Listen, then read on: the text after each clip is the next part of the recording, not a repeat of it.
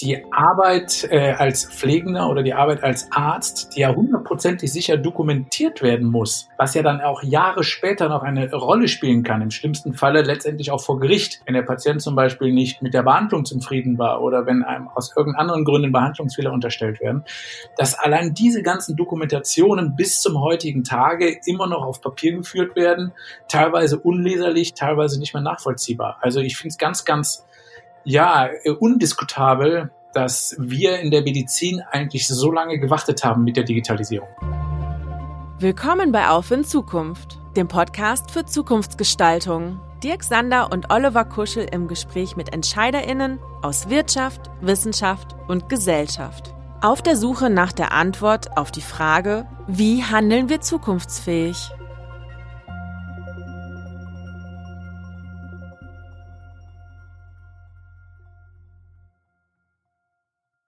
Hallo liebe Zuhörende. Hier ist Dirk Sander und gemeinsam mit meinem Kollegen Oliver Kuschel freuen wir uns wieder auf zwei spannende Gäste. Heute in unserer zweiten Episode stellen wir uns dem Thema Medizin der Zukunft, digital und menschlich. Wie geht das zusammen? Oliver, wen stellst du uns denn heute vor? Einen Einblick in unser Thema bekommen wir heute durch zwei ganz besondere Gäste. Unser erster Gast hat so viele Talente, dass es eigentlich für fünf Leben gereicht hätte. Er ist ein Leistungsschwimmer und ist früher in der Bundesliga geschwommen. Als Musiker spielt er Gitarre und Keyboard, hat ein eigenes Tonstudio und hat seinerzeit auch für Extrabyte produziert. Die Älteren werden sich erinnern. Er könnte damit also gut und gerne auch seine Familie ernähren. Als erfolgreicher Unternehmer hat er unter anderem den Gesundheitspreis 2019 bekommen. Er ist bekannter Podcaster im WDR und seit nunmehr vier Jahren mit diversen Podcast-Formaten aktiv. Und last but not least und vielleicht auch am wichtigsten, er ist leitender Oberarzt der Pneumologie am Sana Klinikum in Remscheid. Wir begrüßen heute ganz herzlich Herrn Dr. Heinz Wilhelm Esser. Viele werden ihn auch unter Doc Esser kennen oder auch kurz Heidi. Hallo Heidi, schön, dass du da bist. Mensch, Olli, ey, das ist mir ja kalt den Rücken runtergelaufen. Ich habe gedacht, redet der noch über mich? Soll ich mich mal in Behandlung geben? Ja, vielen Dank, dass ich hier bei euch dabei sein darf mit dem lieben Tobi und dass ihr uns eingeladen habt. Ja, es freut uns, dass ihr die Einladung angenommen habt und mit uns hier in dieses äh, spannende Themenfeld einsteigt. Gut, wunderbar. Dann drücke ich uns allen mal die Daumen. Aber ich bin ja Gott sei Dank hier nicht euer einziger Gast. Da fehlt ja noch mein Liebster. Ganz genau. Und der zweite Gast hat eine nicht minder interessante Karriere hinter und möglicherweise sogar noch eine viel interessantere vor sich. Er gilt als Vordenker seiner Branche. Er löst Herausforderungen im Gesundheitssystem auf prozessualer Ebene. Der ehemalige Rettungssanitäter und studierte Medizinmanagementfachmann ist jetzt dabei, äh, in diesem System nachhaltig und handlungsfähige Lösungen für Prozesse rund um das Gesundheitssystem zu entwickeln. Nach Einführung der digitalen Notaufnahme in einigen Kliniken ist ihm jetzt mit dem elektronischen Rezept der deutschlandweite Coup gelungen. Herzlich willkommen, Tobias Leipold von eHealthTech. Vielen Dank für die Einladung. Wow, da schließe ich mich an, Heidi, mit der Gänsehaut. Freuen uns sehr, bei der Premiere dabei zu sein und äh, freuen uns auf einen schönen Austausch.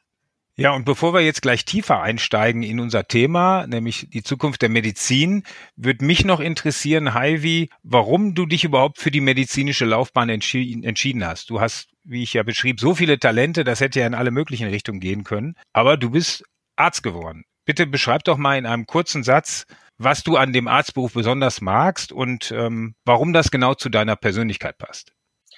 Okay, also zunächst muss ich leider sehr ernüchternd antworten. Äh, das geht doch nicht in einem Satz. Holt euch Tee, Kaffee oder drei Bier oder drei Kästen Bier, es wird länger. Nein, ähm, das Medizinstudium damals äh, war eigentlich lediglich ein Alibi-Studium, da ich ja eine Musikkarriere angestrebt habe und ich brauchte irgendwas für meine werten Eltern, damit die beruhigt einfach weiterschlafen konnten und gedacht haben, aus dem Sohn wird noch was. Tatsächlich war es aber so, dass ich nach meinem Medizinstudium, als ich quasi fertiger Arzt war, nicht die Arztlaufbahn eingeschlagen habe, sondern tatsächlich sehr, sehr lange als äh, Musiker und Produzent gearbeitet habe, auch recht erfolgreich. Und dann erst nach acht Jahren durch puren Zufall äh, wieder den Einstieg in die Medizin gefunden habe und feststellen musste, dass mir das deutlich mehr Spaß machte, mit wirklich Kranken zu arbeiten und denen was Gutes zu tun, als den ganzen Wahnsinnigen aus der Medien- und, Medi äh, und Musikindustrie. Und äh, deswegen war ich ja damals schon etwas älter als meine Anfängerkollegen. Ja, normalerweise ist das ja so 26, 25, 26 Jahre. Ich war schon Anfang 30, hatte viel von der Welt gesehen und konnte deswegen richtig Gas geben und habe dann sehr, sehr schnell maximalen Spaß an der Sache gefunden. Äh, ich konnte gut mit den Menschen zusammenarbeiten und genau das ist auch bis heute geblieben. Ich liebe einfach den Umgang mit Menschen und freue mich natürlich, wenn ich denen irgendwas Gutes tun kann. Den Menschen was Gutes tun ist sicherlich auch für dich, Tobias, ein Stichwort für deinen Lebensweg. Denn äh, du hast äh, einige Stationen im Gesundheitssystem durchlaufen, bevor du äh, zu einem dieser Innovatoren wurdest. Ähm, ich frage mich jetzt gerade, braucht es dann eigentlich solche Brüche sogar äh, in der persönlichen Entwicklung, um innovativ zu sein? Äh, erzähl doch mal, wie es dir ergangen ist. Wie, wie bist du überhaupt dazu gekommen, ein E-Health-Tech-Startup zu gründen in diesen Zeiten? Und was bedeutet das genau?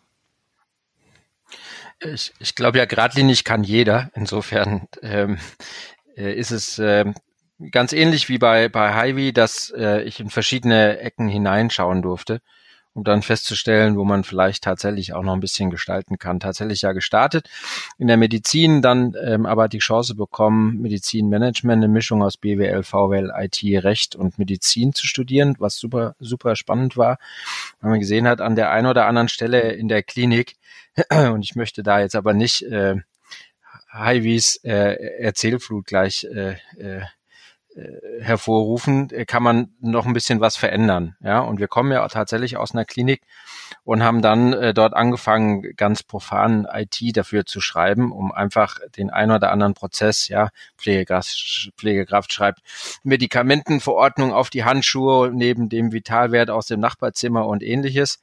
Ähm, ich bin mir nicht ganz sicher, Heidi, ob es das heute noch gibt, aber das kannst du sicherlich gleich äh, noch besser erzählen. Aber dass man solche Dinge tatsächlich angehen kann, praxisnah. Und wir sind tatsächlich in der Klinik gestartet und das war, glaube ich, das Spannende, dass wir gesehen haben, wie es, wie es in der Praxis umgeht und wir haben nichts am grünen Tisch entwickelt und hatten so die Chance, auch mit den richtigen Menschen um uns herum die Dinge zu entwickeln und haben das dann tatsächlich uns auch mal ganz mutig ausgegründet, fühlten uns damals auch ganz mutig und äh, tatsächlich hat sich das auch wirklich zum Schönen entwickelt und heute dürfen wir an den verschiedenen Stellschrauben in der Klinik und in der Praxis tatsächlich äh, zusammen auch für die Patienten dort äh, Dinge verbessern und organisieren und das macht einfach nur mächtig Spaß. Gab es eigentlich einen auslösenden Moment für dich?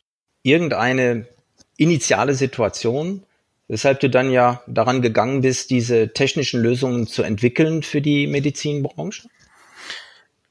Tatsächlich hatte ich, äh, ja, das, das gab es tatsächlich, ähm, war es so, dass ich äh, als äh, DSO-Student damals, das ist ein Studenten, die mithelfen, ähm, die Transplantation zu organisieren, viel mit unterwegs war mit den, mit den chirurgischen Teams und konnte so viele Kliniken in Deutschland und in Europa kennenlernen. Und immer war es irgendwo war es so, hier fehlte eine Unterschrift, da fehlte ein Prozessworkshop, hier fehlte äh, irgendwas, hier war Unmut, hier äh, fehlte Personal, äh, OP-Pläne wurden äh, in, irgendwie auf Handzettel, Excel oder ähnliches geschrieben. Und da war es für mich so als äh, junger, junger, dynamischer Mensch seiner Zeit fast unvorstellbar, dass man da nichts organisiert hatte. Und das tatsächlich war so, dass, ähm, dass das Studium aus der Mischung das ähm, ja versprochen und am Ende auch gehalten hat, dass man eben die verschiedenen Disziplinen zusammenbringen kann und darf, um dann die Dinge zu, zu, zu organisieren und vielleicht zum Besseren zu führen. Und das war tatsächlich, also diese ganzen Einblicke in die vielen, vielen Kliniken, äh, und das war in der Regel immer nachts mit viel Zeit und vielen, vielen Tassen Kaffee verbunden, äh, die waren der Auslöser, um zu sagen, okay, ähm, jetzt gucken wir mal, ob, wir, ob man nicht vielleicht an den verschiedenen Stellen das nicht besser organisiert bekommt. Und Tobias, es ist ja wirklich an dieser Stelle auch interessant, dass ja ausgerechnet die Arbeit äh, als Pflegender oder die Arbeit als Arzt, die ja hundertprozentig sicher dokumentiert werden muss, was ja dann auch Jahre später noch eine Rolle spielen kann, im schlimmsten Falle letztendlich auch vor Gericht, wenn der Patient zum Beispiel nicht mit der Behandlung zufrieden war oder wenn einem aus irgendeinen anderen Gründen Behandlungsfehler unterstellt werden, dass allein diese ganzen Dokumentationen bis zum heutigen Tage immer noch auf Papier geführt werden, teilweise unleserlich, teilweise nicht mehr nachvollziehbar. Also ich finde es ganz, ganz, ja, undiskutabel, dass wir in der Medizin eigentlich so lange gewartet haben mit der Digitalisierung. Ja, oder dass es dann heute, äh, genau, dass es heute auch noch Software gibt, die dann zweieinhalb Minuten braucht, um hochzufahren oder so komplex ist, ähm, oder ja, fast noch auf DOS 95 Ebene gefühlt manchmal. äh, die dann einfach auch keinen Spaß macht, oder Ivy? Null. Also tatsächlich ist es so, dass wir ähm, dass es ja verschiedene Anbieter gibt von Krankenhaussystemen, wo es ja teilweise um Dokumentation geht des eigentlichen Patienten, wo es aber um Dokumentation auch nur von einzelnen Befunden geht. Ich rede jetzt beispielsweise in der Kardiologie von äh, echokardiografischen Befundungen, also Ultraschalluntersuchungen des Herzens. Aber beide Programme, die dann in so einer Klinik laufen, sind nicht kompatibel zueinander und müssen dann vernetzt werden. Und allein diese Vernetzung dauert dann teilweise drei bis fünf Minuten pro Patient. Und diese Zeit sitze ich da und kann nichts machen. Und das tut im Herzen weh, wenn ich mir einfach überlege, mein Arbeitstag ist eben auch endlich, ich möchte was Sinnvolles tun.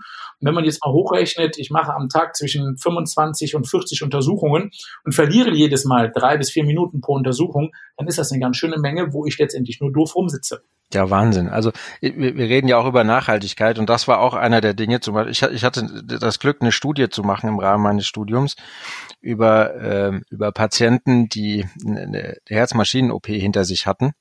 Und ich habe die Daten nachfolgend aus 13 verschiedenen Systemen mir rausgesucht und dachte mir, Mensch, wie machen die Ärzte das eigentlich, Ärzte und Ärztinnen, wenn die jetzt im Notfall Daten brauchen? Suchen die das dann auch? Ich, meine, ich hatte Zeit als Student, ja, wenn man das so sagen darf. Aber machen die das denn dann auch aus 13 verschiedenen Systemen? Und die Antwort war wenig überraschend ja. Und insofern war tatsächlich einer der Schwerpunkte, Schnittstellen zu, zu gestalten. Und ich glaube, das ist auch eine der, der Schwerpunkte, die wir heute haben und die wir können. Ja, und jetzt hätte ich noch mal eine Frage an euch beide. Warum glaubt ihr eigentlich, dauert das so lange mit der Digitalisierung äh, in, in der Medizinbranche? Ich vergleiche das ein bisschen mit der Bankenbranche, die ja zu großen Teilen auf der Informationstechnologie beruht. Und da ist es vielleicht verständlich, warum die sich so schwer tun, weil es die IT ein integraler Bestandteil der Geschäftsmodelle ist. Das ist doch aber eigentlich in der Medizin nicht so. Und warum dauert das so lange? Hat das mit Ärzteverschwiegenheit zu tun, Datensicherheit? Was glaubt ihr, sind die Gründe dafür? Naja, äh, Tobias, vielleicht starte ich damit. Ähm, nach meiner Meinung äh, hat das mit verschiedenen, also es gibt drei große Gründe. Der erste Grund ist, wir haben es hier mit sensiblen Daten zu tun, die natürlich geschützt werden wollen und das sehe ich ja auch einfach ein, dass Patient XY nicht unbedingt will, dass seine Erkrankungen äh, oder mh, hm, vielleicht auch seine Süchte bekannt werden können. Und natürlich besteht ja immer die Sorge eines jeden, dass eben der Arzt etwas ausplappert oder dass die Akte plötzlich irgendwo offen rumliegt oder dass eben digitale Daten geknackt werden können und dann andersweitig verwertet können. Und wenn sie letztendlich einfach nur äh, veröffentlicht werden, so dass ich dann eben sehe, ach, der Herr Müller, der trinkt wohl doch abends das eine Gläschen zu viel.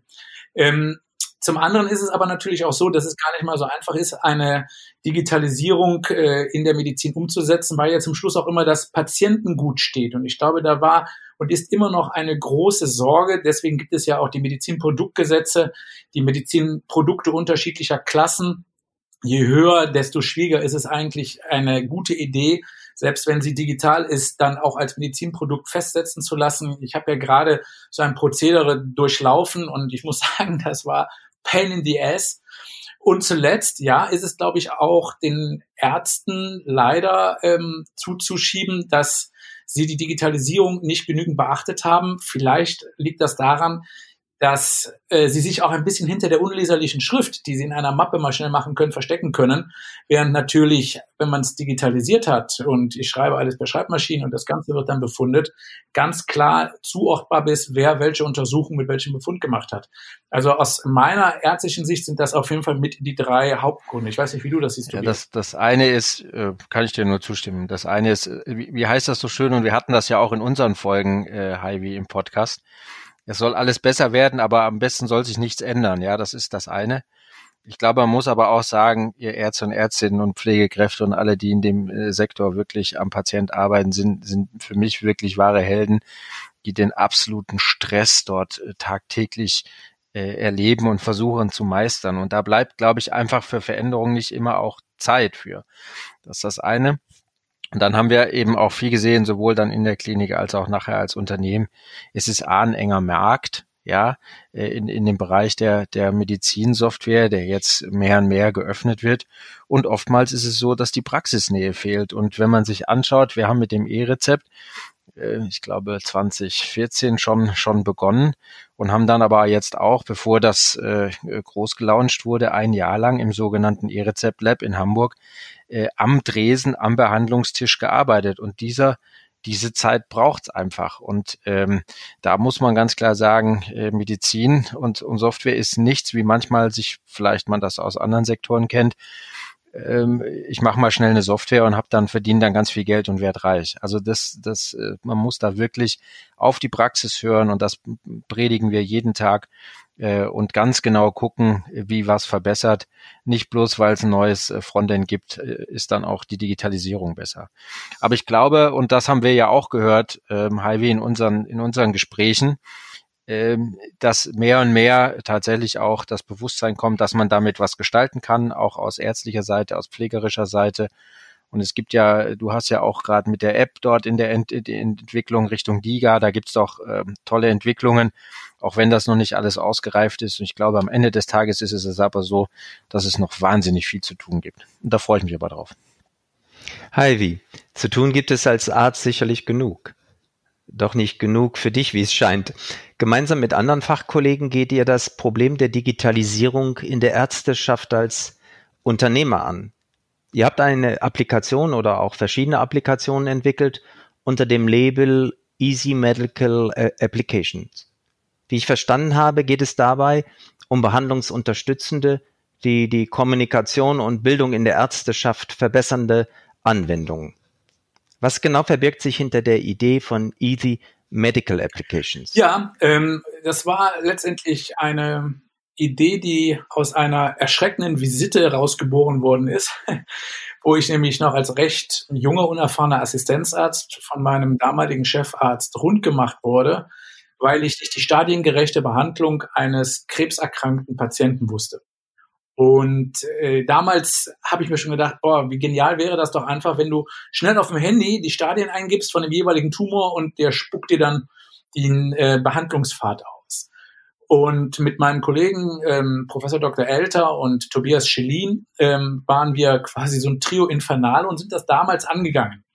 Was extremst aufwendig und schwierig war, weil wir zum einen überhaupt nicht wussten, wie wir sowas überhaupt in eine digitale Spur bekommen und uns war auch gar nicht klar, wie schwierig dann der Aufwand der Programmierung einer Applikation ist. Das war vor acht Jahren noch deutlich schwieriger, als es heute ist. Und uns war gar nicht klar, dass wir damit auch tatsächlich in die Fallen eines Medizinproduktes ähm, reinge, ähm, reinlaufen könnten, weil wir damit ja tatsächlich auch Behandlungsleitlinien ähm, anderen Kollegen offenbarten, die damit letztendlich dann einen Patienten im besten Falle heilen, im schlimmsten Falle aber vielleicht sogar schaden können. Letztendlich haben wir ganz, ganz viel in den letzten Jahren daraus gelernt. Die Applikation ist als reine Informationsapplikation ähm, weit über die Grenzen hinausgeschossen und mittlerweile haben wir den großen Traum, dass sie als Qualitätsindikator für sogenannte Tumorboards gelten könnte. Da wird sie gerade aktuell in verschiedenen Doktorarbeiten erprobt. Sprich, wie muss ich mir das vorstellen? Hm, jeder, ihr kennt wahrscheinlich, was ein Tumorboard ist, oder? Sonst erkläre ich es mal ganz kurz. Ja, also ein Tumorboard ist nichts anderes als ein Zusammentreffen von verschiedenen Experten einer Klinik. Da sitzt dann der Radiologe drin, da sitzt der behandelnde Arzt drin, da sitzt der Onkologe, Hämatologe drin, da sitzt der Pathologe drin, ähm, vielleicht auch noch der Pneumologe, je nachdem, was es eben für eine Krebsart ist. Und da werden dann eben verschiedene Patienten vorgestellt, die alle einen Tumor haben oder eine Blutkrebserkrankung und die werden dann innerhalb dieses Expertentreffens ähm, sehr schnell besprochen, was für sie die beste Therapie sein könnte. Und jetzt kann man sich vorstellen, dass mh, hm, dieses, dass jedes Krankenhaus, jedes Tumorboard seine eigene Qualität hat. Das hängt ja so ein bisschen davon ab, was die einzelnen Experten können von Haus zu Haus. Das hängt aber auch schon mal von der Stimmung ab oder ähm, wer gerade nicht da ist oder wer gerade zusätzlich da ist. Letztendlich ist es bisher nie gelungen, eben ähm, so eine Entscheidung eines Tumorboards, die ja dann letztendlich für den Patienten hopp oder top bedeuten kann, in irgendeiner Art und Weise ähm, valide nachzuvollziehen. Also zu sagen, dieses Tumorboard ist auf Platz eins äh, der Klinik XY und die Klinik M ist auf Platz zwei, weil deren Entscheidungen nicht so optimal gelaufen sind. Und das kann man mit unserer Applikation sehr, sehr gut gegen nachvollziehen, indem wir letztendlich dann Studierende haben, die eine Doktorarbeit darüber machen, die dann zum Beispiel in ein Tumorboard mit Schwerpunkt ähm, urologische Tumore beispielsweise ähm, gehen und die Entscheidung dieser Tumorboards überprüfen mit unserer App. Die, und danach können wir ja sehen, ob es da drin eine Konfidenz gibt oder eben nicht, ob die Entscheidungen konsistent sind oder nicht. Und das macht das gerade sehr, sehr spannend, weil wir damit ein Tool gefunden haben, was zum ersten Mal die Qualität eines Tumorboards in sich zeigt, was aber eben auch Tumorboards untereinander vergleichbar macht.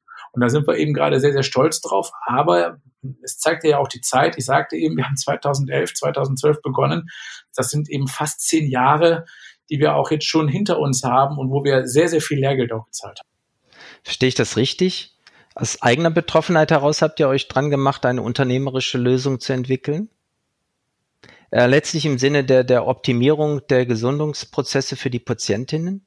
Absolut. Also so wie es ja so oft ist, ja, manche Sachen geschehen dann eben aus der Not heraus und ich fand es nicht nachvollziehbar, dass so vieles auf der Welt digitalisiert werden konnte aber eben sowas nicht, weil es sind ja letztendlich immer nur Algorithmen, die dahinter stehen, teilweise mal etwas komplizierter, teilweise weniger kompliziert und da sind wir eben dran gegangen und haben das letztendlich umgesetzt. Das ist ja auch ein Kennzeichen, das unsere Gründerinnen und Gründer auszeichnet. Ihr wisst ja, mit Antropia unterhalten wir auch einen Inkubator für sogenannte Social Startups, also angehende Unternehmerinnen, die gesellschaftliche Probleme mit unternehmerischen Mitteln lösen. Ein Kennzeichen dieser so Sozialunternehmer ist, dass sie aus äh, persönlicher Betroffenheit heraus handeln. Sei es ähm, eine Mutter, die eine Asthma-Notfalltasche für ihr krankes Kind entwickelt oder junge Burschen, die ein medizinisches Spielzeug für ihre dementen Großeltern erfunden haben. Viele unserer Gründerinnen verfolgen sogar eine Art Theory of Change und versuchen, die gesellschaftlichen Probleme mit unternehmerischen Mitteln anzugehen. Insofern bist du doch, Heidi, auch eine Art von Sozialunternehmer, oder? Und deswegen fanden wir das ja auch sehr spannend, dich mit Tobias hier zusammenzubringen. Aber ich glaube, äh, lieber Dirk, du wirst mir recht geben. Ich glaube, wenn man so an solche Produkte rangeht oder an solche Ideen, dann laufen die meistens deutlich besser, als wenn nur der reine kommerzielle Gedanke dahinter steht. Ähm, weil in diesem Rahmen war mir natürlich völlig egal, äh, ob ich jemals mit dieser Applikation Geld verdienen kann oder nicht, sondern da ging es ja erstmal darum, eine Idee zu verwirklichen, die uns allen dann hilft. Und ich glaube, Tobias, du wirst mir vielleicht zustimmen, man braucht schon einen gewissen Wahnsinn und man braucht auch eine gewisse Verrücktheit und darf nicht nur eben nach Umsatz schielen oder dass das Ding ein Erfolg wird, weil dann sollte man da diese Bereiche, glaube ich, schnellstens verlassen, weil eben von vielen, vielen tollen Ideen ja nur wenige wirklich auch funktionieren, ähm, um sich dann auch tatsächlich auf dem Markt langfristig durchzusetzen. Aber das ist genau, vielen Dank, Heidi. Das ist, äh, ich finde die Geschichte toll, die du, die du da hast. Denn das ist genau das, was wir immer wieder sehen, auch in den verschiedenen äh, vielen Partnerschaften und, und Freunden, die wir haben. Äh, das ist das, was wir als praxisnah bezeichnen. Man muss sich einfach um die, um die Praxis kümmern. Man muss mit den, mit den Ärzten, mit den Pflegekräften reden, aber im Zweifel auch natürlich jetzt in dem Fall Patienten ähm, gehört gehört äh, gehört das Wort dazu.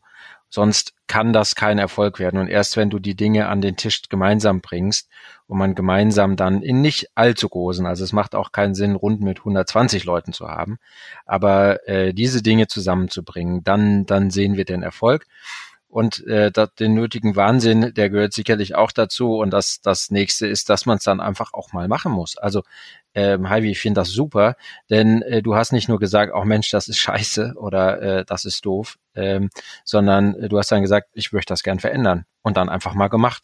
Ja. Und ähm, dann wird's auch.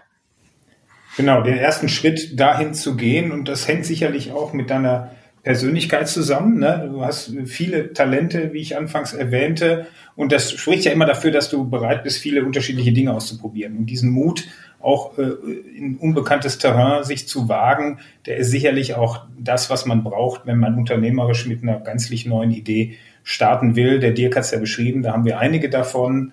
Ne? Wir haben jetzt auch zum Beispiel eine trockene Alkoholikerin, die aus ihrer Erfahrung heraus eine App entwickelt, um andere trockene Alkoholiker auf, auf die Zeit äh, nach dem Entzug äh, vorzubereiten und sie dabei zu begleiten, so eine Art als äh, digitaler äh, Tamagotchi. Ne? Und ähm, das ist ähm, ja, das ist nur insofern schwierig. Ne? Du hast äh, gesagt, man soll nicht auf den Umsatz schielen, aber bis mal so eine App, die dann auch mit KI noch aufgeladen wird, ne, weil sie dann reagieren muss auf das, was ihr der trockene Alkoholiker dann mitteilt, ja, bis die mal durchentwickelt ist, da gehen ja schnell zwei Jahre ins Land und wovon soll sich dann äh, äh der Gründer oder in diesem Fall die Gründerin ernähren? Ja, also es ist nicht so ganz so profan.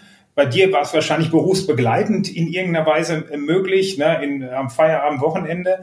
Ähm, viele, viele Gründer haben äh, diese Voraussetzung nicht, dass sie so nah äh, beruflich mit ihrer neuen Gründungsidee verknüpft sind, dass sie sagen, das kann ein Stück weit parallel laufen. Irgendwann, und da bist du sicherlich eine Besonderheit, muss man natürlich die Hosen runterlassen als Gründer und sagen, jetzt gehe ich all in und jetzt gehe ich auch 100 Prozent in meine Gründungsidee rein, weil nebenbei was zu gründen, funktioniert in der Regel nicht. Tobias, da wissen wir wahrscheinlich beipflichten. Irgendwann muss man sich wirklich bekennen, muss sagen, so, und das ist jetzt mein Ding und das probiere ich mit Haut und Haar. Ja, das sind, das sind spannende Geschichten. Also das, das äh, macht auch Spaß, sich auszutauschen, denn natürlich gehst du, gibt es die Phasen, wo du zwischendurch wirklich auf ein Zahnfleisch gehst und wo du dich fragst, hm, wie bekomme ich das hin? Ich glaube, nebenbei, das äh, habe ich, habe ich, habe ich ganz selten gesehen, dass es funktioniert aber äh, du musst dann da wirklich auch des Öfteren durchs Tal der Tränen durch, was dich dann in der Regel formt, sofern du da durchkommst. Ne?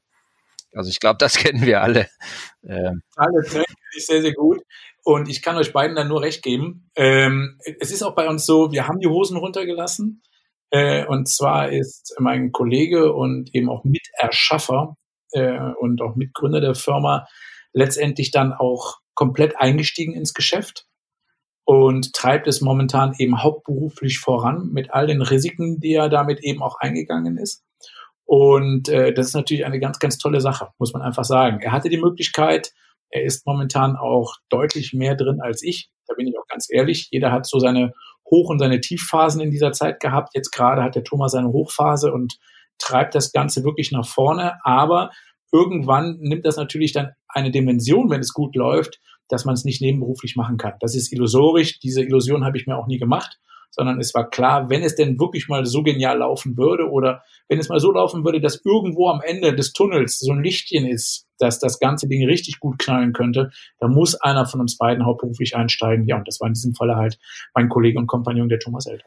Du sagst es, äh, Heidi. Äh, ich, ich glaube, du brauchst gute Leute, die du mitnimmst und das würde ich gerne natürlich hier äh, auch sagen. Und du brauchst vor allem nachher einfach auch äh, für dich die, die besten äh, Mitarbeiter, die als Team mit, mit dir da äh, voranziehende Dinge planen und machen und tun. Und äh, also das, das kann ich sicher aus Erfahrung sagen. Ohne, ohne die geht da, geht da, geht da nicht viel. Ja, schön, dass ihr uns beide mal mitgenommen habt auf eurer unternehmerischen Reise.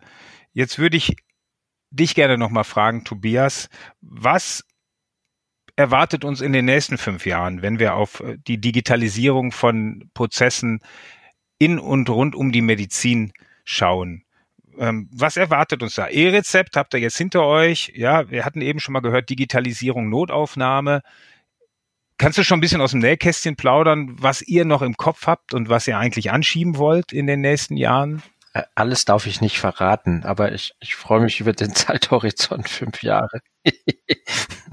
Sonst ähm, äh, am Ende wird, wird auch gut. Nein, also ähm, ich freue mich über den Zeithorizont fünf Jahre, weil ich tatsächlich äh, gerne äh, in diesen fünf Jahresschritten denke, auch wenn ich manchmal abends nicht weiß, was am nächsten Morgen im, im, im Kalender steht. Aber ähm, das, das ähm, das Schöne daran wird sein und das, was uns die, die nächsten ein, zwei Jahre auch bringt ähm, und was wir auch äh, gerade in vielen Forschungsprojekten besprochen und ausprobiert haben, dass wir äh, viele, viele tolle Services in, in Zukunft sehen werden. Services im Sinne von Programme und Softwaren.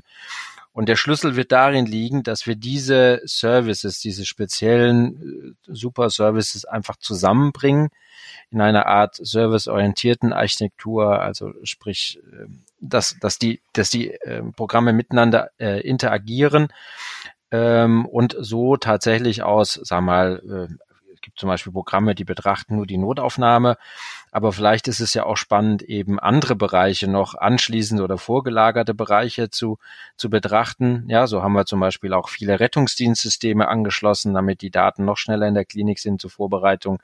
Wir sind jetzt dabei, Entlassplattformen äh, anzuschließen ähm, und dass eben aus solchen, solchen Programmen äh, dann ganze Orchestrierungen werden. Und dafür äh, ist es eben wichtig, was ich vorher sagte mit den Schnittstellen. Das ist etwas, worauf wir uns sehr spezialisiert haben in den letzten Jahren, äh, mit, mit modernen Formaten, mit modernen Sprachen eben zusammenbringen. Und ich glaube, äh, und mein Bruder ist Dirigent ja, im Orchester und daher kommt, liebe ich dieses Wort orchestrieren, aber ich glaube, genau das äh, wird, wird ein wesentlicher Schlüssel sein in den nächsten Jahren, ähm, um, die, um die Dinge da noch, noch weiter voranzutreiben. Man muss nicht alles neu erfinden, aber wir müssen die Dinge zusammenbringen, die sinnvoll sind und sich ergänzen.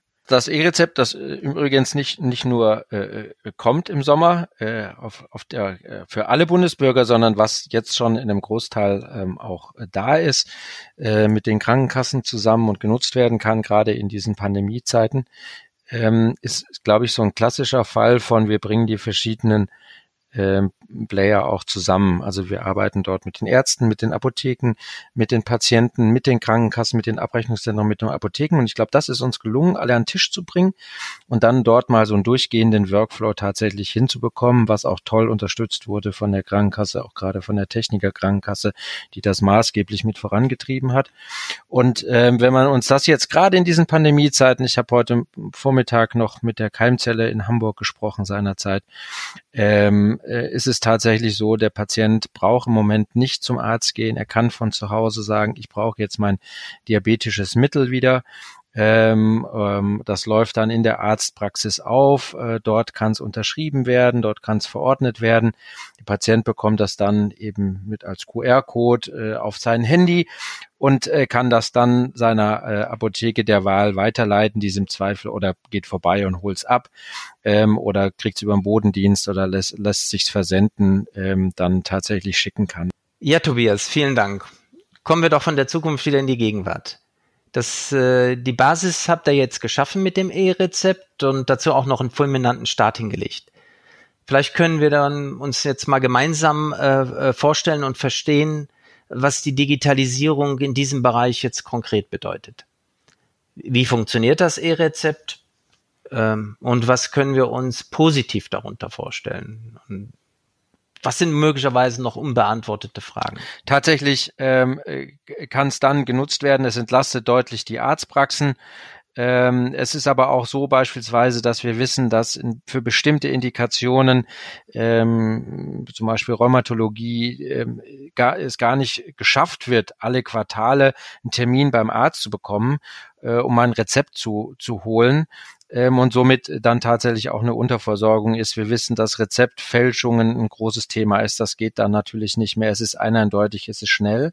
Und das Rezept ist insofern ganz spannend, neben all den Vorteilungen, Fälschungssicherheit und ähnliches, dass es auch wieder, äh, es ermöglicht zum ersten Mal, dass wir digitale Daten an den verschiedenen Stellen haben, mit denen jetzt der Arzt, der Apotheker, der Patient dann tatsächlich auch arbeiten kann, sinnvolle Dinge machen kann, Medikationscheck können durchgeführt durchgeführt werden. Ähm, es können neue Services in den Apotheken äh, entwickelt werden. Der Arzt, ähm, sag mal, wir wissen, dass bei manchen Ärzten bis zu 25 Prozent der Termine Wiederholungsrezepte sind äh, entlastet werden kann, äh, Zeit dann für, für andere wichtige Dinge bleibt.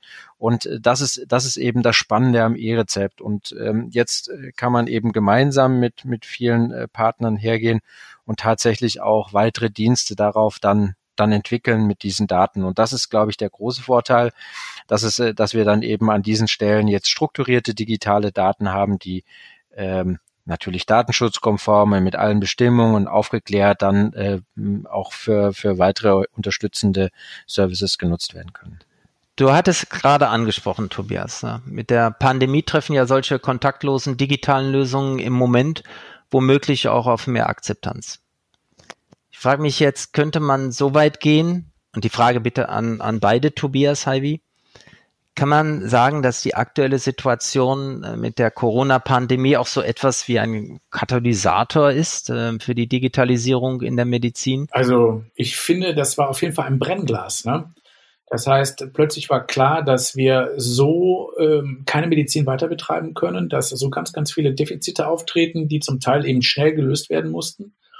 Und damit sind ja schon einige Lösungen direkt ähm, ähm, ähm, da ist das anders. Äh, wir hatten ja schon einige Konzepte, gerade aus der Telemedizin, die aber eben alle noch nicht wirklich ausgereift waren und die ja plötzlich von jetzt auf gleich einen Boom erlebt haben. Also ähnlich wie wir jetzt hier auf diese Art und Weise einen tollen Podcast aufzeichnen, wurde plötzlich klar, okay, Telemedizin funktioniert auch auf einem hohen Niveau und ist auch sehr sicher und auch sehr sinnvoll.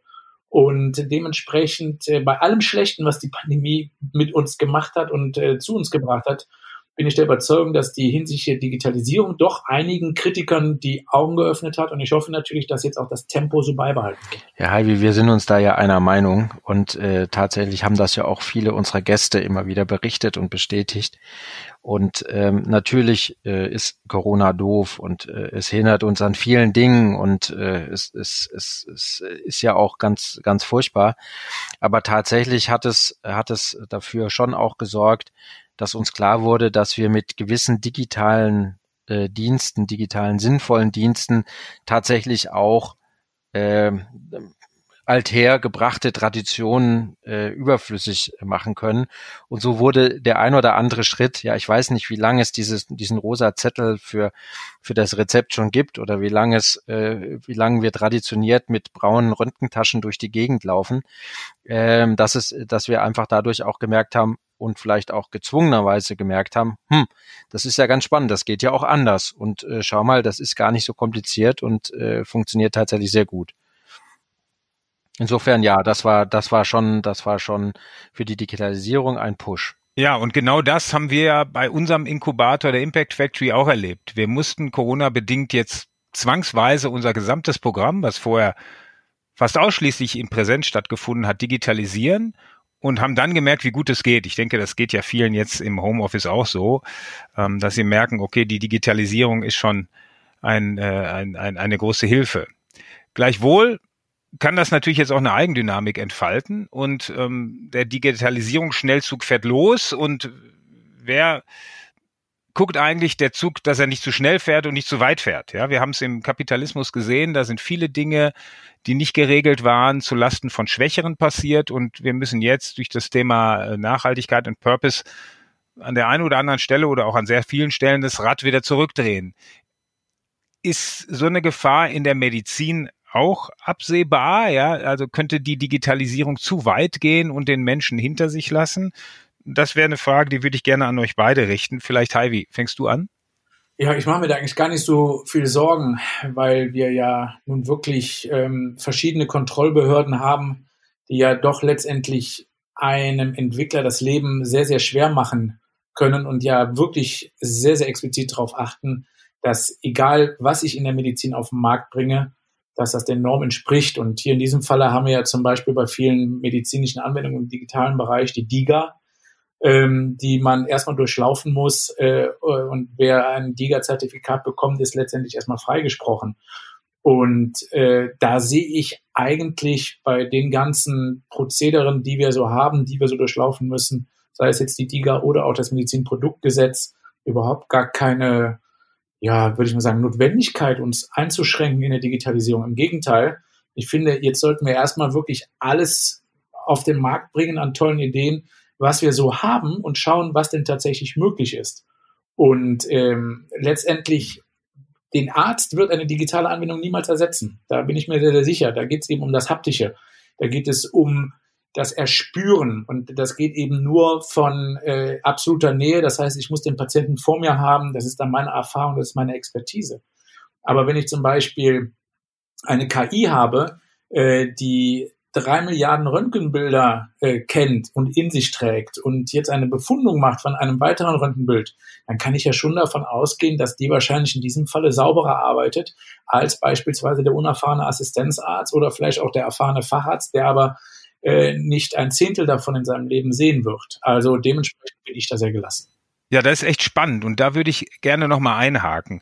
Ich habe letztlich gelesen, dass ähm, die Ärzte als eine der gefährdetsten Berufsgruppen bezeichnet werden, weil das Thema Diagnose ziemlich gut durch künstliche Intelligenz ersetzt werden könnte. Das heißt, der, die Auswertung von Röntgenbildern, von MRT-Bildern, da macht anscheinend die künstliche Intelligenz weniger Fehler als Ärzte und daraus hat dann der Autor Schluss gefolgert, die Ärzte sind total gefährdet und die Pfleger, ja, wo man vieler, vielerorts hört, die sind unterbezahlt, ja, die, äh, man sieht ja jetzt, wie überlastet die sind. Die Pfleger sind zum Beispiel äh, eine Berufsgruppe der Zukunft. Und ähm, das würde ich gerne mal von dir hören, äh, äh, Halvi. Wie siehst du das? Siehst du auch den Ärzteberuf in der Zukunft für gefährdet? Ja, Moment, äh, äh, Olli, da muss ich ein, einhaken. Also äh, ich finde, man muss hier zwei Sachen unterscheiden. Und zwar die Befundung durch eine KI oder die, Diagnosestellung durch eine KI. Ähm, es sind ja zwei ganz, ganz unterschiedliche Sachverhalte. Die Befundung dient ja der Diagnosestellung. Aber, ich möchte mal das jetzt, äh, das sagen, was mein Chef immer gesagt hat, wer viel misst, misst, misst. Und wir diagnostizieren keine Laborparameter. Was er damit meinte, war, egal was ich letztendlich an Zahlen rausbekomme, egal was ich an Bildern bekomme, letztendlich muss ich den Patienten erfassen. Ich muss ihn befragen können und ich muss ihn tatsächlich von seiner Art her, von seinen Schwingungen her, von seinen Empathien her in Vergleich setzen zu anderen Patienten mit einer ähnlichen Klinik. Und nur dann kriege ich wirklich eine saubere und sichere Diagnose raus.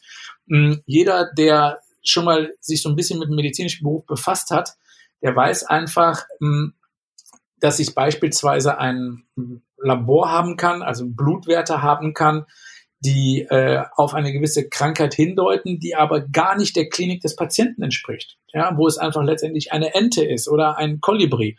Und genau deswegen mache ich mir eben keine Sorgen. Ich würde sagen, letztendlich ist der Arzt unersetzlich, aber in gewissen Bereichen wird die KI natürlich ähm, den Fuß in die Tür bekommen. Das halte ich auch für sinnvoll, weil sie da einfach genauer arbeitet. Das kann eben, wie ich gesagt habe, im Bereich der Radiologie zum Beispiel sein, wobei auch da die Interventionen immer durch den Radiologen durchgeführt werden. Das kann aber auch im Bereich der Operationen sein. Hier in Köln ähm, wird ja mit Da Vinci beispielsweise schon operiert. Ein, ein, ein, ein, ein letztendlich Computer, der die Bohrungen vornimmt, beispielsweise im Rahmen von Operationen, der sehr, sehr genau arbeitet.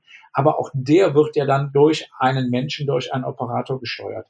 Also von daher, ich glaube und bin der festen Meinung, KI Digitalisierung einen Schritt vorher und dann irgendwann die KI wird sehr, sehr sinnvoll sein, aber wird immer uns nur zuarbeiten, aber niemals meinen Job wegnehmen. Ja, absolut. Äh, Heidi, wie hat das äh, Doc Felix äh, in der Folge neulich so schön gesagt? Er fragte sich, warum er im Studium die ganzen Nebenwirkungen zum Teil noch, äh, ich sag's mal etwas salopp, auswendig lernen musste. Er hätte gern lieber vielleicht auch mehr über Digitalisierung, Behandlung, Untersuchung und so weiter noch äh, praxisnah gelernt, weil der sagt, na, also so, so gut wie eine KI Kontraindikationen äh, für Medikamenten und andere Wechselwirkungen berechnen und mir darstellen kann, so gut kann ich das niemals in meinem Multiple-Choice-Test ankreuzen. Und ich glaube, das sind genau die Punkte, dass eben so eine KI oder weitere Dinge das ähm, unterstützen und äh, im, im ärztlichen und pflegerischen Handeln. Ich finde das Beispiel Tumor Boards illustriert doch am besten, Halvi. Ähm, mit eurer Applikation unterstützt ihr die diagnostische und therapeutische Kon äh, Kommunikation innerhalb des Kollegiums. Ich meine, nur über das Verstehen untereinander kommen wir weiter in der Behandlung. Sehe ich das richtig, Halvi? Jörg, das ist genau richtig gesagt. Und, und es geht uns ja nicht darum, dass wir zum Beispiel sagen, ein Tumorboard ist schlecht und muss abgesetzt werden, ähm, sondern hier geht es ja auch wieder nur darum zu zeigen, wo eventuell Verbesserungsbedarf ist, dass überhaupt verschiedene Menschen äh, letztendlich von ihrer Qualität her verglichen werden können. Das ist ja einfach super schwierig. Und da soll die App unterstützend sein, aber die soll definitiv nicht das Tumorbot ersetzen. Das geht vielleicht für Standardkrebserkrankungen. Das geht aber eben auch nicht wieder für den Patienten, der aus der aus dem normalen Standard eben äh, aussteigt, weil er eben eine besondere Art des Tumors hat oder eine besondere äh, molekulare Zusammensetzung. Und da wäre es halt unser Ziel, dass so ein Tumorboard sich dann eben mit diesen Leuten explizit lange auseinandersetzen kann, während wir mit unserer Applikation die ganzen Standards abarbeiten. Zu jedem Trend gibt es ja einen Gegentrend. Bei weitem nicht alles lässt sich durch Digitalisierung lösen. Ähm, beispielsweise setzt sich Dr. Eckhard von Hirschhausen, wie du, Heide übrigens auch Arzt ähm, und Fernsehmoderator, für eine Humanisierung in der Medizin ein. Deshalb engagierte sich, ähm, wie ihr zwei, auch als Sozialunternehmer und hat die Stiftung Humor hilft heilen gegründet. Äh, mit dieser Stiftung fördert er den Einsatz äh, von äh, Klinik-Clowns. Das sind ähm, ja, Clowns, die in die Kliniken gehen und dort die Heilungsprozesse auf psychosozialer Ebene unterstützen. Ein anderer Sozialunternehmer, auch Mentor der Impact Factory, der Gynäkologe Frank Hoffmann, bildet blinde Frauen als medizinische Tastuntersucherinnen aus. Und zwar für die Früherkennung von Brustkrebs. Der große Vorteil dabei ist aber, äh, dass sie als blinde Frauen einen sensitiveren Tastsinn haben. Und dass diese Frauen mit den betroffenen Patientinnen in der Brustkrebsvorsorge ähm, zusammenarbeiten und sich dabei ganz viel Zeit nehmen. Bis, bis zu einer Stunde dauern manchmal diese Behandlungen. Also hier menschlich ist ziemlich und ähm, es wirkt sich definitiv positiv auf den Heilungsprozess aus. Dazu würde ich gerne eure Meinung hören. Seht ihr das als Gegentrend, diese Humanisierung, oder seht ihr eigentlich beides, Digitalisierung und Humanisierung ähm, in der Medizin als ergänzend an? Also gar nicht. Ähm, äh, was der liebe Eckert da gesagt hat mit der Rehumanisierung, ähm, da kann ich ihm ja nur recht geben. Aber umso dringender brauchen wir die Digitalisierung, damit ich nämlich meine Zeit an Patienten verbringen kann und nicht mit unnötigen, lästigen, super aufwendigen Schriftkram und Dokumentation oder ständiges Warten, wie ich eben beschrieben habe, bis Systeme sich miteinander abgeglichen haben. Und deswegen ist es ja gerade so wichtig, dass man eben versucht, da eine neue Ordnung und eine neue Arbeitserleichterung für Ärzte reinzubringen, damit die eben wieder die Möglichkeit haben, längere Zeit mit einem Patienten, ich sag's mal ganz läppsch, zu plaudern. Ja, ähm, ich sag's mal, das ist jetzt ein bisschen Werbung in eigener Sache, aber wenn ich schon einmal dabei bin, ähm, heute Abend kommt lustigerweise ein Format von mir, wo ich einen Hausbesuch mache. Und der ist ganz besonders, weil ich bei der Familie auch schlafe. Ich lerne diese Familie tutti completi kennen und kann eine sehr ausführliche Anamnese mit allen Familienmitgliedern machen. Und im Endeffekt habe ich, ohne dass ich den großen Krankenhausapparat äh, zur Verfügung gehabt hätte, alleine auf, über Gespräche, über Interaktionen, über Blicke, mehr über ihre Erkrankungen und vor allen Dingen die Ursachen der Erkrankungen rausgekriegt, wie ich wahrscheinlich mit der großen Gerätemedizin äh, im Krankenhaus das Ganze vollbracht hätte. So von daher, ja, Rehumanisierung sehr, sehr gerne.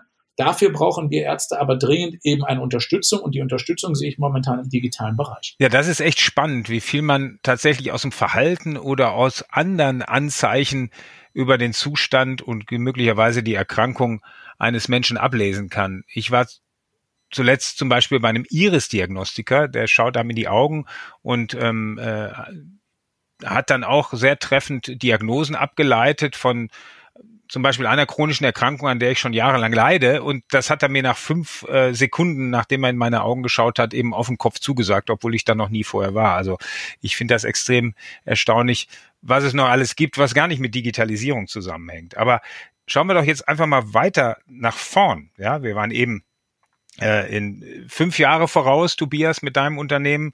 Schauen wir jetzt mal noch weiter voraus. 50 Jahre. Ja, wie sieht die Medizin in 50 Jahren aus? Ähm, Gibt es da überhaupt noch Krankenhäuser oder äh, werden wir alle digital behandelt zu Hause? Oder ähm, ihr seid die Experten. Vielleicht könntest du mal eine Prognose wagen, Tobias. Wo stehen wir in 50 Jahren? Hm, das mache ich gerne. Es klingt aber spannend. 50 Jahre. Ich glaube, dass sich Dinge vermischen werden. Es gibt ja heute schon auch nicht nur Apps, die der Patient nutzen kann, sondern du kannst dir dazu ja sogar schon auch dein Stethoskop zu, zusenden lassen, ja, was du dann an der richtigen Stelle auflegst und über die App wird es dann zum Diagnostiker übertragen und ähnliches. Aber lange Rede, kurzer Sinn. Ich glaube, ähm, lass es uns doch in den 50 Jahren, also es liegt an uns, was wir gestalten, alle zusammen. Wir Patienten, die Ärzte, Ärztinnen, Pflegekräfte äh, und alle, die fleißig sind im Gesundheitswesen.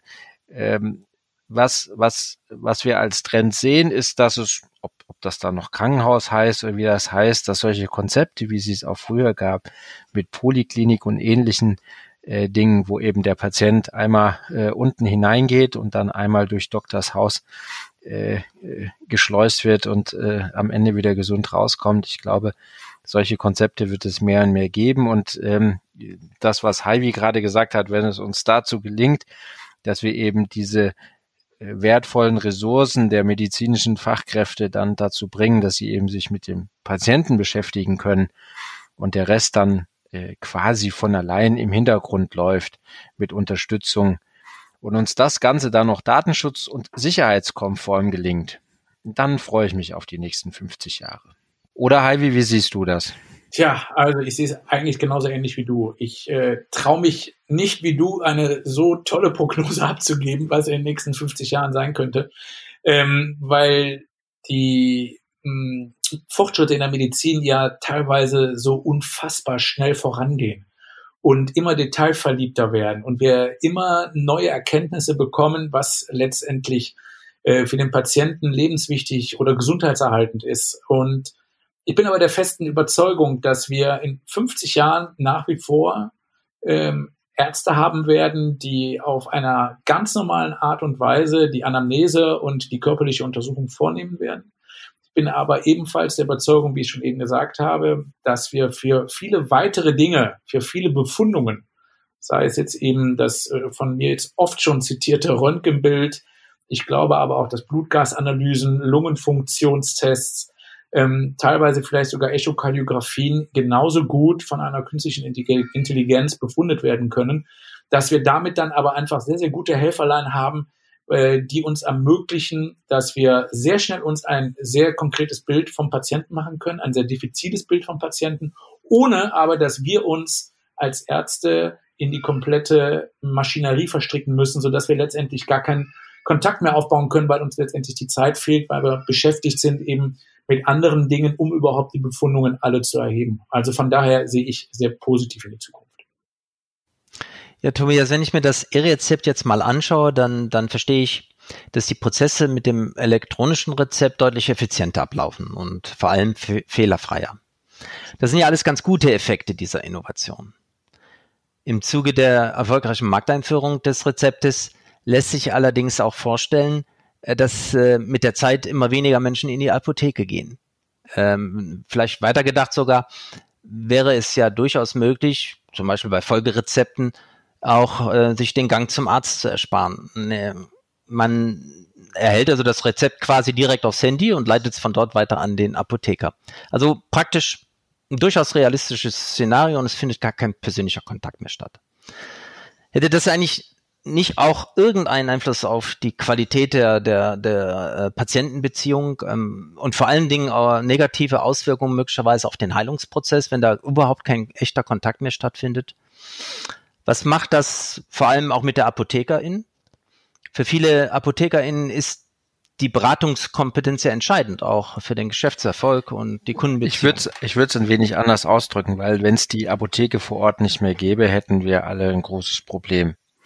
Und äh, es ist aber gar nicht, äh, ich glaube, das ist nicht die Frage, sondern der, der Punkt ist, mit meinem E-Rezept, vielleicht gehe ich da nicht morgens hin, ja, um dann zu erfahren, es wird bestellt und ich kann nachmittags nochmal kommen, sondern ich habe dann die Möglichkeit zu sagen, ich möchte das jetzt, wann ist da und dann gehe ich hin. Ja, und ähm, vielleicht kann ich aber auch sagen, wenn ich doch jetzt, äh, sagen wir mal, zum 20. Mal mein Diabetes-Medikament, mein Blutdruckmedikament hole, äh, dann ähm, brauche ich vielleicht nicht zum 20. Mal dieselbe Erklärung. Vielleicht ist es aber interessant, dass die, die, Daten digital auch als Service vom Apotheker gematcht werden mit den anderen Rezeptdaten, die, die, die er hat und so weiter, so dass ich eben tatsächlich dann auch Informationen auf mein Handy bekommen kann, Warnhinweise auf mein Handy bekommen kann, schnell und nicht, wenn wenn es voll ist, dann vielleicht das gar nicht umfassend äh, vor Ort ähm, jedes Mal beraten werden kann, sondern ich Informationen als Apotheker dem Patienten zur Verfügung stellen kann, so dass er sich das in Ruhe anschaut. Und ich kann aber auch viel mehr vielleicht erklären, warum kriege ich jetzt die roten und nicht die orangenen, warum ist die jetzt nur noch halbrund und warum ist die eckig. Ich glaube, da gibt's ganz viele Möglichkeiten, wie ich mich als, als Apotheker einbringen kann. Und ähm, es, wir haben ja das E-Rezept auch mit, mit vielen Vorort-Apothekern entwickelt, die dann ähm, sogenannte Click- und Collect-Automaten bereitgestellt haben. Also ich, ich bestelle das und gehe hin mit einer Nummer, ziehe mir es, bekomme es vielleicht auch noch um 20 Uhr oder um 21 Uhr, wenn ich länger arbeiten musste. Das sind doch alles äh, Services, die man, die man jetzt eben geschickt äh, an, anbieten kann, so dass ich eben das E-Rezept eben nicht ähm, verhindert, dass es die Vorortapotheke gibt, sondern dass es eben den Apotheken, allen Apotheken vor Ort, Versand, wie auch immer, ermöglicht, neue Dienste, neue Unterstützungsdienste mit dem Patienten zusammen zu gestalten. Und ich glaube, das, das, das ist die Chance, die es eben bietet. Und daher, ähm, ich vergleiche das gerne mit dem kleinen süßen Buchlädchen, was ich um die Ecke habe ähm, ähm, bringt, bringt sozusagen die Online und die Digitalisierung jetzt alle Buch, Buchläden äh, um. Ähm, ich, wenn ich, wenn ich eben, äh, ich habe zwei Möglichkeiten, ich bestelle und krieg's vielleicht morgen übermorgen geliefert oder aber ich rufe dort morgens an, wenn ich nachmittags vorbeigehe, äh, kriege ich es noch mit einer schönen Tasse Kaffee. Äh, Klammer auf, nicht in Corona-Zeiten, Klammer zu, aber sonst mit, mit einem Bläuschchen, was gibt's noch, ähm, äh, dort äh, tatsächlich mein Buch. Und daher liebe ich es, dort vorbeizugehen. Und äh, es gibt immer einen tollen Tipp. Und äh, wenn ich aber mal keine Zeit habe, dann äh, kann ich es mir auch liefern lassen. Ich glaube, das sind die ähm, auch im Übrigen von, dem, von, dem, von der Buchhandlung.